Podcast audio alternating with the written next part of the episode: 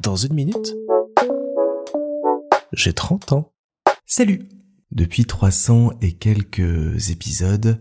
je vous partage pas mal d'idées, de projets, d'envies, et pour certains que je n'ai pas pu mettre en place au cours de cette année, soit par euh, manque de temps,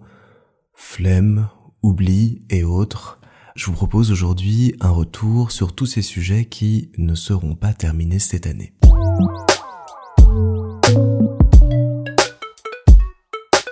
L'un des premiers sujets dont j'ai finalement pas pu vous parler cette année, je pense que c'est cette histoire de petit carnet dans lequel ma maman notait toutes les euh,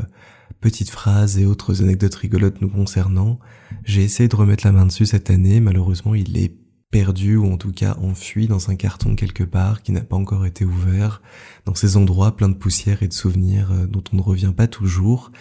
Malheureusement, à part de trois anecdotes, dont celle du camping-car et de la porte du destin, la possibilité de vous en partager plus cette année. L'autre gros sujet, c'est euh, le tatouage. On m'en parle assez régulièrement. C'est vraiment un sujet qui me tient très à cœur, mais j'ai pas eu le temps de euh, finaliser et de prendre le temps surtout de finaliser cette année le motif dont j'ai envie et surtout de trouver la personne qui pourra le réaliser. Je vais m'y réatteler à partir de septembre-octobre quand l'été sera passé et donc euh, je pourrai me faire tatouer sans trop de soucis euh, vis-à-vis -vis de la peau et de la protection qu'on doit avoir sur un tatouage ensuite. Mais c'est un sujet que j'aurais adoré pouvoir euh, terminer cette année, pouvoir conclure ces 29 ans avec ce tatouage, mais je pense que ça sera plus le petit cadeau que je vais me faire pour euh, mes 30 ans et pour amorcer cette nouvelle décennie et cette nouvelle époque qui va commencer pour moi. Cette année, j'ai pas pu écrire autant que je le voulais. J'avais comme grand projet d'avoir des belles journées pour moi, pour pouvoir euh, remettre la main dans des histoires, dans des scénarios d'escape, dans d'autres projets plus littéraires. Et euh, malheureusement, chemin faisant, avec le podcast, avec plein d'autres choses à côté, j'ai pas pu avoir ce temps dispo pour moi, avoir de grosses journées d'écriture, de réflexion, de rêverie. J'avais toujours des petites choses à droite à gauche à faire, à gérer, à prendre en compte. J'espère pouvoir avoir davantage de temps cette année à y consacrer, mais j'ai un peu peur de retomber dans des schémas habituels chez moi et d'au final ne pas trouver ce temps-là. Mais il faut vraiment que j'arrive à me motiver, que j'arrive à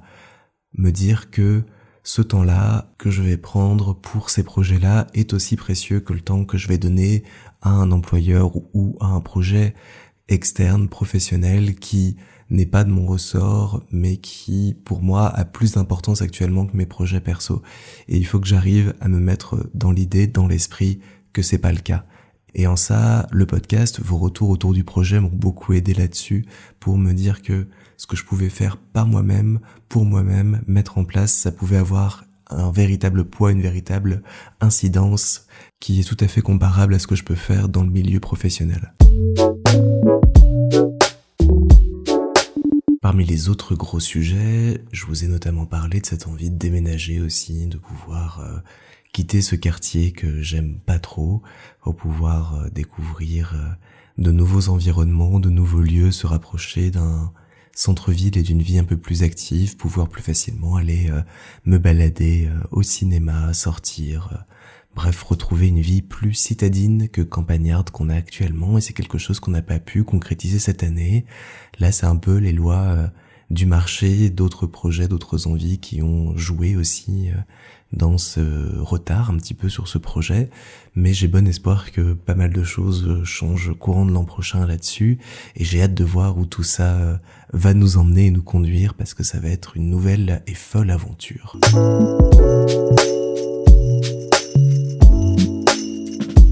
Je vous avais parlé aussi un moment d'une envie d'avoir un troisième chat et de la réflexion qu'on avait autour de ça. Donc le troisième chat, on ne l'a pas eu parce qu'il a été adopté entre temps avant qu'on se décide vraiment à se jeter dans le bain et à le prendre chez nous. Mais l'envie d'avoir euh, des animaux est toujours présente et de continuer à agrandir notre petite famille via ce biais-là. Moi, j'ai toujours cette envie d'avoir un chien, si possible, un gros toutou, un bon bouvier bernois ou euh, du même euh, style pour pouvoir euh, combler ma vie de bave, de bonheur et de gros chiens poilus. Mais ça demande du temps, de l'entretien, de l'espace, et donc ça rejoint un peu le sujet précédent, euh, qui est de pouvoir déménager dans une maison ou un lieu adéquat pour pouvoir euh, l'y accueillir avec euh, un jardin et toutes les facilités et les commodités qui vont scier à cette nouvelle petite majesté dans la famille. J'aurais aimé aussi vous parler davantage de livres, de films, de séries, pouvoir en regarder, en découvrir, en vivre davantage cette année, surtout sur la lecture. Je voulais vraiment me remettre à lire plein de livres parce que j'ai euh, de superbes romans dans ma bibliothèque que je n'ai pas encore découvert, qu'on m'a offert il y a des années et des années, et que j'ai envie maintenant de redécouvrir, dans lesquels j'ai envie de me replonger. Le fait d'être aussi euh, ici à Toulouse, je retombe sur plein de romans, sur plein d'œuvres que j'ai envie de relire, de redécouvrir. Donc euh, l'année prochaine va aussi être